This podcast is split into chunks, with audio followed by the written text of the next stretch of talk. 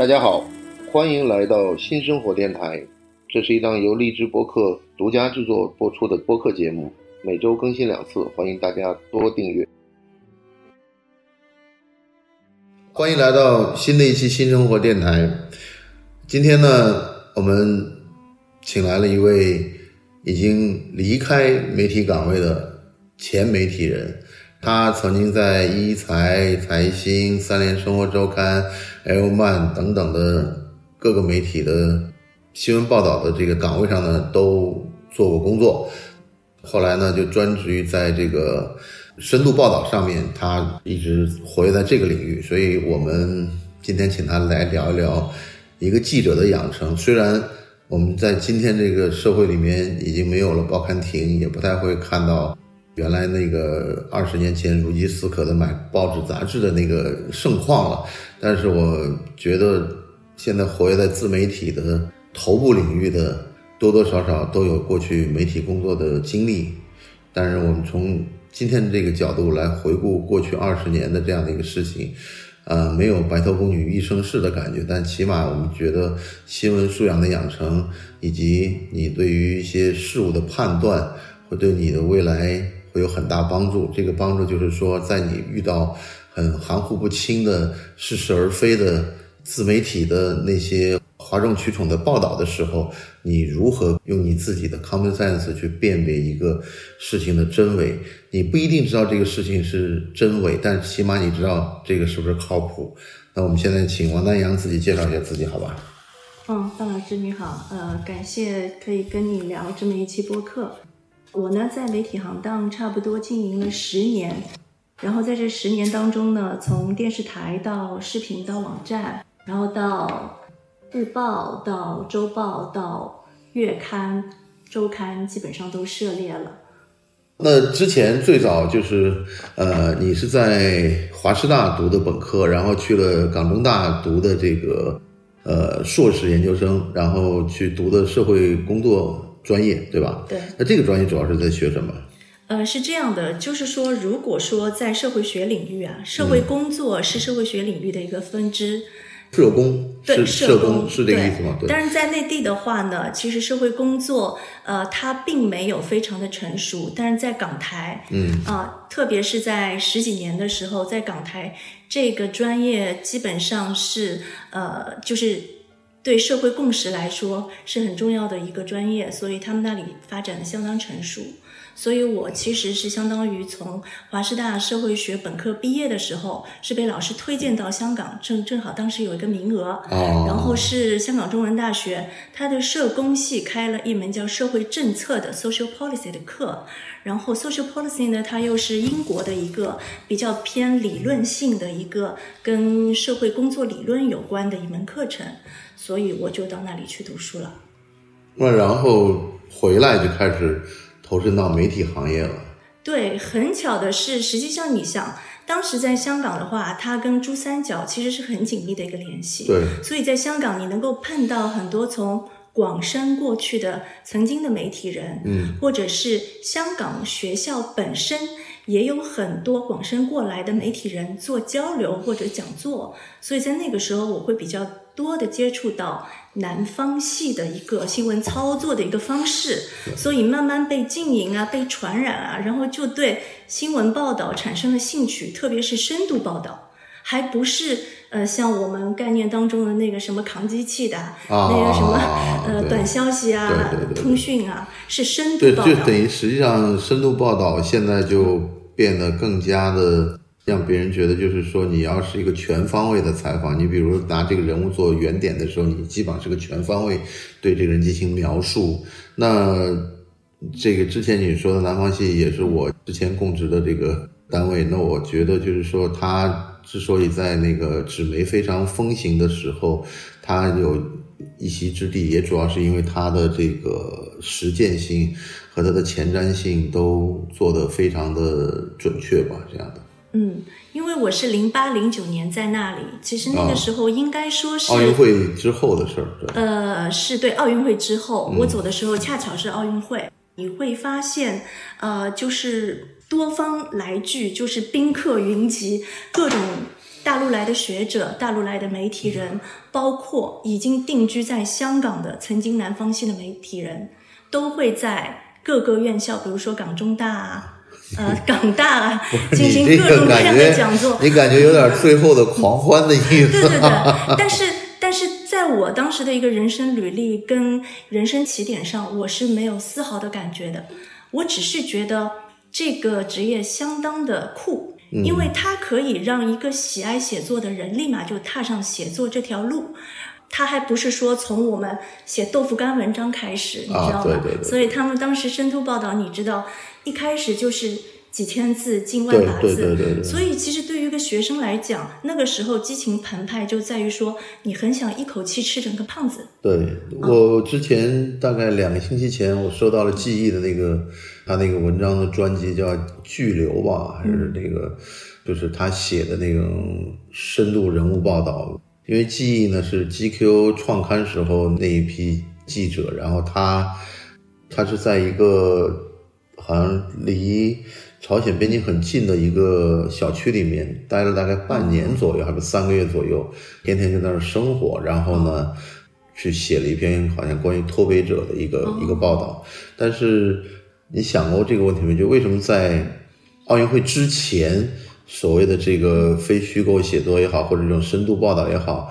没有那么的，就是说成为一个就每期都会出的。那主要的一个问题，我觉得就是因为国外的一些大刊，包括最早的财经那个媒体的那个体育画报，后来包括 GQ，实际上他们都是在二零零八年前后进入中国的。嗯，因为是美刊的背景嘛，所以说它这个封面故事基本上都会拿几十页的篇幅去写。这个呢，就比我们平时最早看三联的这种封面故事呢，就更扎实。三联的这个封面故事呢，也是有这么大的篇幅，但它没有像这个我印象最深刻，实际上就是体育画报和 GQ 这两家，然后他们就是能够派一个记者花几个月的时间，然后写一个话题，或者半年的时间写一个话题，但这个首先。对媒体本身呢要求就很高，不是需求就广告的要求，就必须说你一定是能够非常赚钱的情况下，你才能养得起这样的一个深度报道，不然的话，你这几十页按照每个胚的这个成本来算的话，他都觉得是一个很贵的一个代价，并且你养一个记者就让他一个季度只写一篇文章，嗯，这个也是一个就不划算的一个事情，但是呢，呃。幸亏有了这样的以后呢，就从我记得从 GQ 开始以后，然后时尚先生啊，然后他们也纷纷加入了这个阵营，包括你后面你们在三联也会就一个问题，大概也就是十几个胚这么往上干。我觉得这个是一个就是特别令人鼓舞的事情。然后这个时候呢，有一个外国人出现了，这人叫何伟。何伟跟欧逸文这两个人实际上对中国的这个促进特别大的原因，就是说他们的书呢及时的。翻译成了中文，什么寻路中国这些的，然后就大家看完以后，意思就觉得为什么这个人有这样大的一个勇气和一个，就说明他们实际上是受过专业训练，而且他当时是作为《纽约客》的一个派北京的记者，所以我后来为了要跟你做这个节目，我把这个脉络梳理了一下，我反而到现在发现。我们在公众号上面已经很难看到这样的文章了，因为公众号本身，它除非是媒体的公众号，一般的这个公众号，它没有时间去这一个人，我花大概一个星期或两星期跟一个，我都很难。但是还是传统媒体还有这个，包括现在 GQ 每期实际上它还在出这种大块头的这种报道，我是觉得这个是一个。一个还是一个好事情，对。但说实话啊，就是我在零九年毕业以及一零年踏上工作岗位的时候，其实，在整个新闻界的呃一个报道的主流还是以调查新闻为主，就是深度调查。因为实际上那个时候我们最多说的一句话就是，呃，中国是个新闻富矿。其实，在那个年代，你发现一旦当有很多每天每个星期都会有各种各样的事情。就是来给你作为你新闻的源头跟灵感素材的时候，那个时候非虚构反而是一个比较单独的一个门类，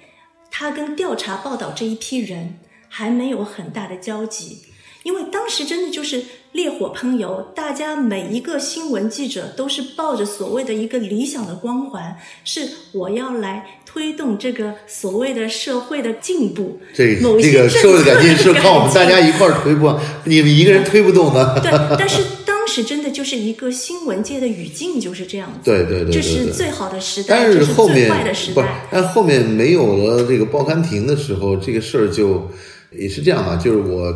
看了一个数据，美国那个 Vice 和那个油管的合作，嗯他们每天大概有七千篇的报道面试，它基本上成了一个新闻仓库的概念。嗯对，它可能主要呢是去奔着这个青少年的亚文化以及一些可能呃软色情或者类似这样的话题去蹦过去，还有准犯罪这些，这它基本上实际上也是走擦边的，但它不太会去碰那些。呃，特别硬朗的那些东西，他碰的全是就是，比如说他在国内曾经做过什么土狗的啊，什么之类的，反正还有包括地下音乐的，对对对它实际上碰的都是青少年喜欢这一块儿，但是呢，他改变了一个业态，就是说它量特别大。哦就是所有人就拿一个他，因为他主要是他知道油管这个这个影响力特别大，他拿个摄像机就去拍了。对然后呢，大家还是就是接受他的叙述方式。嗯，他当时在北京跟上海都有，但现在好像已经撤了吧？呃，因为非虚构报道，呃，它在中国如果说到达一个巅峰哦，我个人感觉应该是在一零年以后，就是有那么一波小高潮。但是在一零年以前，包括比如说我们这一届刚刚踏上新闻岗位的一些毕业生，呃，毋庸置疑，其实还是以南方就是南方系。北方就是《三联生活周刊》跟财经杂志，那个时候还没有财新，对，我知道。所以基本上那个时候就是南北两分格局这样对子，，南北夹击吗？对，中间就忽略了。但但是我曾经那个当时是在豆瓣还是在就讨论三联的有一个就是现在叫 Room 这样的一个概念，就是你们当时好像是那时候报道。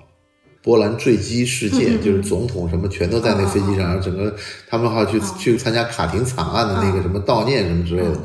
然后我就看那个文章呢，就写了前面大概很长很长的篇幅，就在写这个他如何拿签证不容易，如果到当地又不容易，就是到了当地，然后又被人警察给赶回来了，又不让采访什么之类的。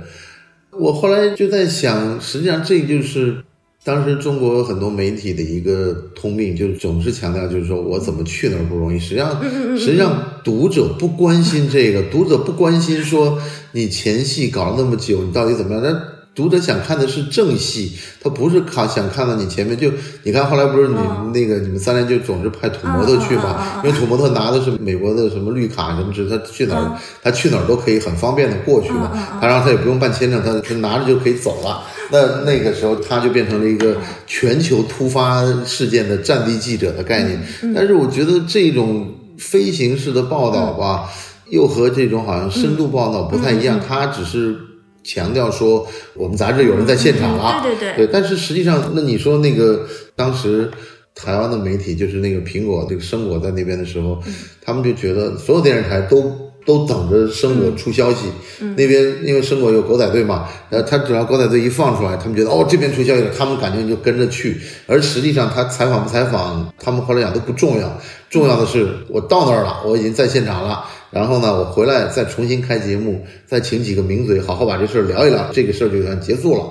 所以我后来我感觉我看的那些非虚构写作的时候，就觉得比所谓的深度报道呢更加的全面，而且就是说，它会像一个小说的这个手法去做这个。其实我个人感觉，我们如果把整个这个长篇幅的用特稿去定义它的话，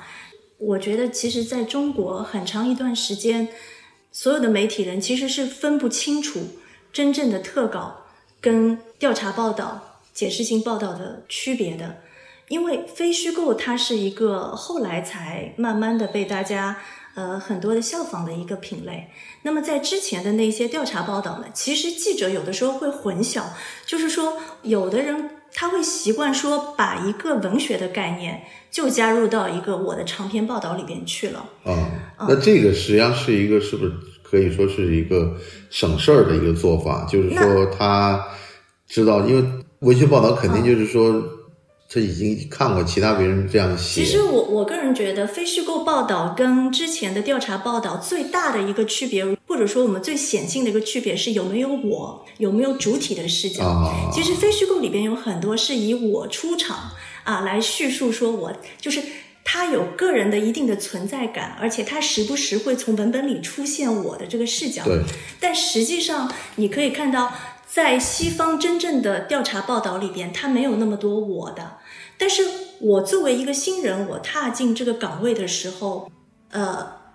其实没有很明确的这个分野，也没有老师会跟你讲这里可以出现我，那里不能出现我。基本上就是大家按照一些比较约定俗成的一些观念啊，或者是一些习俗来判断这个文章里边能够有多少的主观视角。实际上，我个人觉得，嗯，在一些硬新闻里边是不应该出现那么多我的。但是因为后来非虚构因为，你你动不动就跑出来说，哎，这怎么这个人出来了？我曾经就犯过这样的所谓的就是自我显摆吧，嗯就是我在实习的时候，一篇报道很难突破，很难接近，然后我就在这个开头加了几百字的一个，我是多么难以去接近这个。那不就跟我跟你刚刚讲那个一样，就是说我一直在强调我们去拿这个签证怎么坐飞机要买机票，那这个跟我虽然说编辑，虽然说编辑是把它删掉的，但是你知道我为什么会犯这么一个错误？其实主要也是因为当时看过很多的报道，就是这么操作的。所以对于中国，就是说新闻系出来的，如果你不是按部就班去写豆腐干文章的话，你一下子去跻身这么一个领域，实际上每一个老师讲的都是不一样的。他没有一个成规范、成体系的一个教学的系统，教你一个文本应该怎么样操作。这也是为什么说，就是这么一个品类到今天它很难维持住，因为基本都是靠才华，基本都是靠个人突破能力，都是靠都是靠个人的人脉关系突破，然后自成一体。所以这就是为什么说昙花一现。因为有一个你说到我的时候，我想到了一个之前他们一直讲的笑话，他讲的那些经常表现那个领袖在某地视察，然后在房间里跟什么人说什么话，然后当地的这老百姓呢就特别。熟悉这段情况，就如数家珍跟他说，那个那那谁说说什么话什么话都，然后那个记者当然就很疑问说：“那你当时你在哪儿啊？你在房间里偷听呢，还是在？就是说这种抽离感你没有的话，你就变成人家两个，比如在在密室里在交谈，然后你这立着耳朵在听，我相信不可能哇。那这个我就觉得是一个好像大家总会看到的一个硬伤吧，这样的对。嗯，所以每个人的打法、刀法、操作法都不一样，呃，每一个媒体。呃，之间的这个风格也是大相径庭的。呃，其实我们当时就已经有一个共识，就是中国的职业记者之间，他缺乏一个职业共同体，这是很要命的一个问题。啊，这个我想就是 你们你们也有行业工会，我们都知道。但我这样，我就想聊聊这个。呃，我记得好像实际上你在 L man 的那个写的文章，跟你在三联写的文章风格有很大的不一样。嗯，然后呢，实际上我们看了你之前写的，包括澳门赌场女公关，嗯嗯，包括比特币，包括这些炒币的这种跌宕人生什么之类的，我就想问问你，就是你当年是怎么样去先开始收集这些题材，嗯，然后呢，再把这个主题给立起来，嗯。然后呢，再布局这个结构，然后后面呢有这个你采访上会有一些技巧嘛？因为这个采访的技巧就是你得把人家话、把这个人事儿，或者你得到现场，包括你做那个传销采访的那个讲广西的那个事情，嗯嗯我看了以后，我都觉得就是说你一定是就是像比如像记忆那样的去真正要到那儿跟、跟着那生活。实际上你看当时那个人去写乔布斯传的时候，嗯我印象中是跟乔布斯一块儿生活了三个月左右啊。对，乔布斯开的所有的会议，包括什么，他都要去在现场，最后就是拿到了一个一手资料才做了这个事儿。那前面这几个就是写作的过程，就是说收集题材、彰显主题、布局架构，还有采访技巧。然后后面还有一个问题是自我怀疑。然后最最后会有一个，就西方媒体都会常用的一个手段，就是一个这个审查员来审查你的这个里面的事实是不是 check。对对对，这个是可能就是说，我记得好像财新当时后来在这样做。然后其他的媒体有没有这样做，我不太了解啊。但是我觉得，就是你能不能把这个几步，就你最早怎么样，先觉得这个题材会比较热，然后把这主题拎出来，然后呢再去把一个结构给搭出来，这样你把这个过程。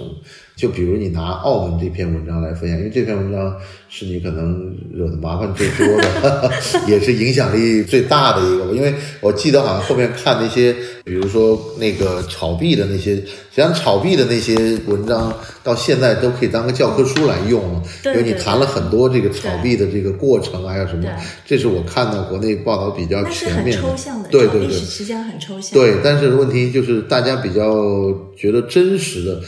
或者是觉得比较能够想象得到的，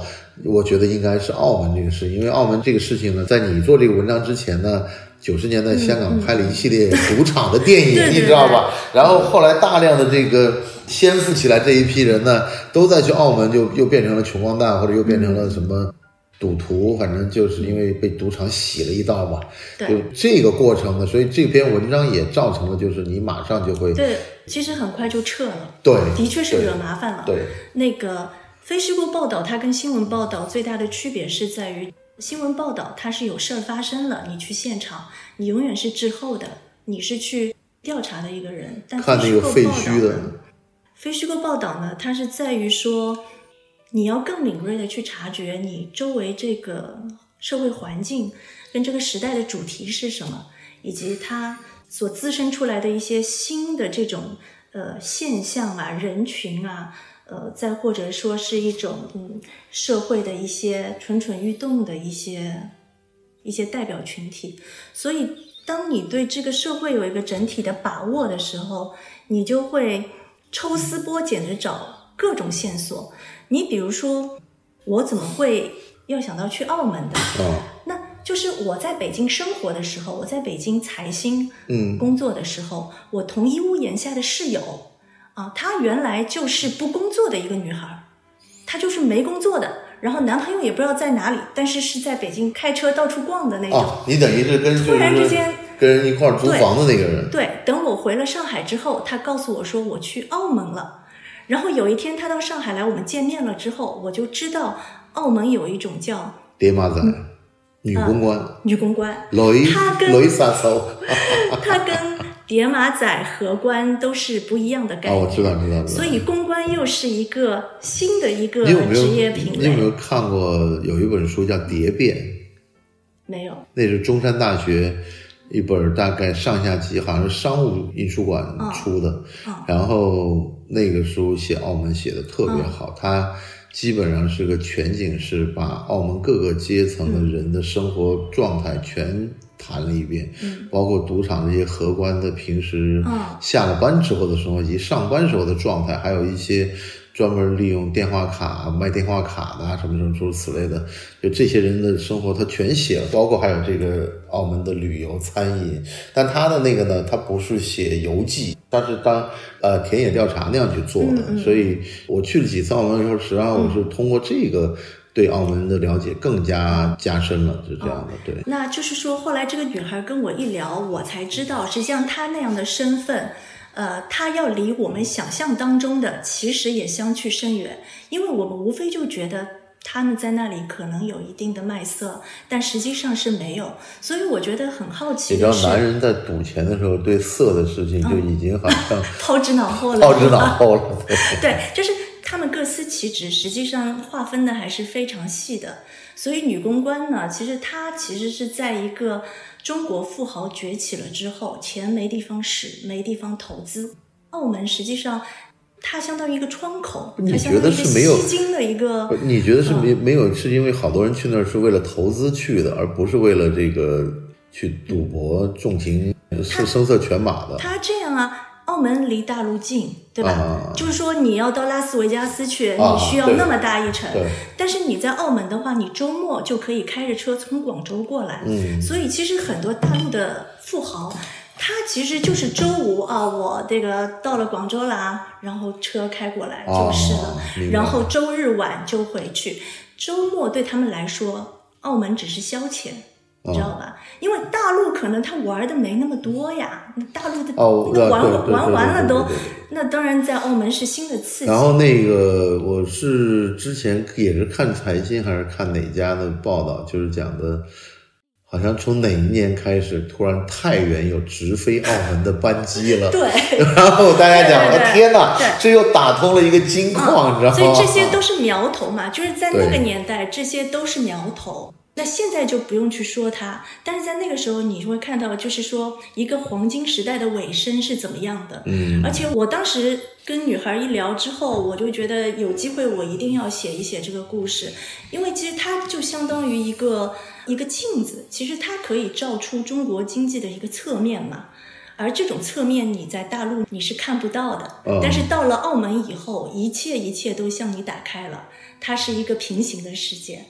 那所以所有的人性，所有的跟人性有关的那七严歌情苓也六欲写了一个之类的，都在那里。对，我说严歌苓也写了一个啊，电影马马格是是个城，哦，对他以前是有一部小说的，然后后来还翻拍成电影对对对好像。对但是你真的在澳门了之后，你就会发现每一个人都很有故事，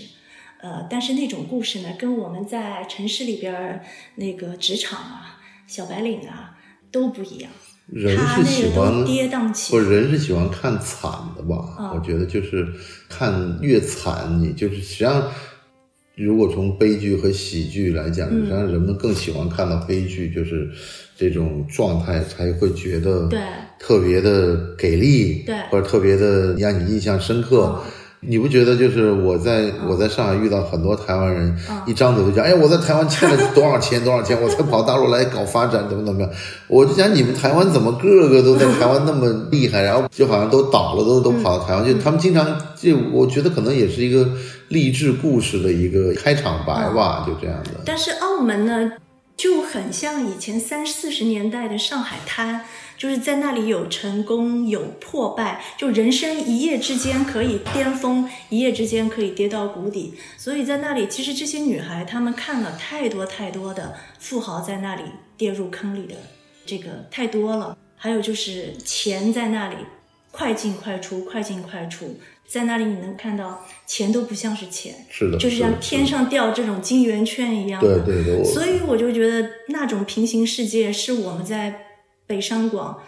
一般上班的这个职场人士，你所不能够去想象的，就是人怎么能够那么快的就实现财务自由，那么快的又一败涂地。你这个报道当时引起的问题是在你对当事人，就是被报道的那个主人公，就受到了很大的这个压力江湖压力。是这样，虽然我是用化名，但是澳门很小的嘛。嗯其实每一个呃每一个这种声色犬马场的人都会告诉你，香港很小的，澳门很小的。他最后就一句话，澳门很小的，你虽然用了化名，但是。你一描述我的特征，然后我们全部公关圈的人都知道了。啊他们有公关圈啊当然啦，哦你普京的跟新普京的，跟比如说太阳城的、新濠天地的，哦他们都流来流去的。对对对对就是大家都是一个职业共同体嘛。然后问题就是说，他当时跟我描述了一个客户，这个客户是玩比特币的，哦然后是在国内，然后就是那种底层炒币者，哦炒的一夜之间暴富，然后过去的这么一个大款，就一看就是暴发户。呃，虽然也没有指名道姓，但是我基本上把那个人他怎么接待那个人，嗯然后那个人怎么一掷千金给写了，然后你这个文字表述里边多多少少有这个人的穿着，跟这个人戴什么表，表在那里是一个很显显著的一个身份的象征。有人戴苹果手表吗？不可能啊，不可能！就那个表，我告诉你，我在 Airman，我们啊 Airman 也做手表，但是我都我都没听说过那种表，知道吧？就一拿出来就几千万的那种。对对对。啊，就我都不知道是什么表，就你看这个表盘，你这个表盘就是我看看也没有什么多奇特，表盘是透明的，看上去像塑料的，里边就是一个一个机械的一个小的一个，但是就是两千万，对，都是限量版，对。所以就是女公关其实看你身份的象征，他就看你过来戴什么表。我一个朋友。给我讲了一个，因为他在做投资嘛，他对这些很多细节他观察的很敏锐。看你坐飞机，你会发现明显空姐戴的手表比空乘要好，就比空少要好，就女的戴手表比男的手表要贵。太阳，你觉得这个说明什么？我觉得自己去瞎包。就是说，你可以穿一身短打、一身 T 恤去澳门，这个是现在，但是你一定要有一个好表，这个是现在的一个风潮。不然女公关的话，就是说我鸟都不会鸟他。你知道鸟都不鸟是什么意思吗？就是你虽然是很有名的人，但是你订房、你定位，包括你点菜，大家就有点漫不经心。实际上，这个就是服务业的所谓的看菜下饭，因为他觉得他觉得我没有必要像一条狗一样的这样的去去伺候你。因为你的表代表了你的身价，就代表了你会在那个赌场里边出多少的那个开台的这这个筹码，知道吧？但是对于公关来说。他的每个月的供血就是来提成的，对，就是你的转数里边的一定的提成，就是我接待你一位客人，我可以拿多少抽成。但这个，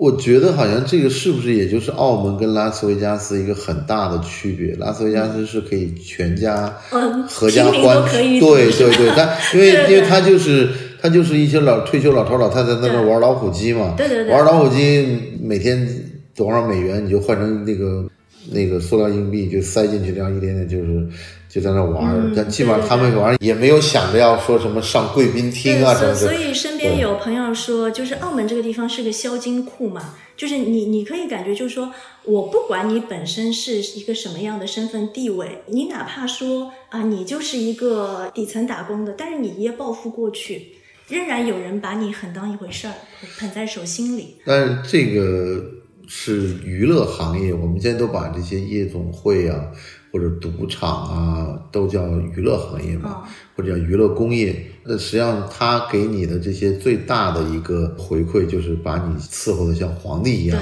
当然了，你得有皇帝的那样的腰包。对啊。要你没有皇帝的腰包的话，他也不甩你的。当有没有你看过一部很有名的电影，就是那个罗伯·迪尼罗演的那个《Casino》，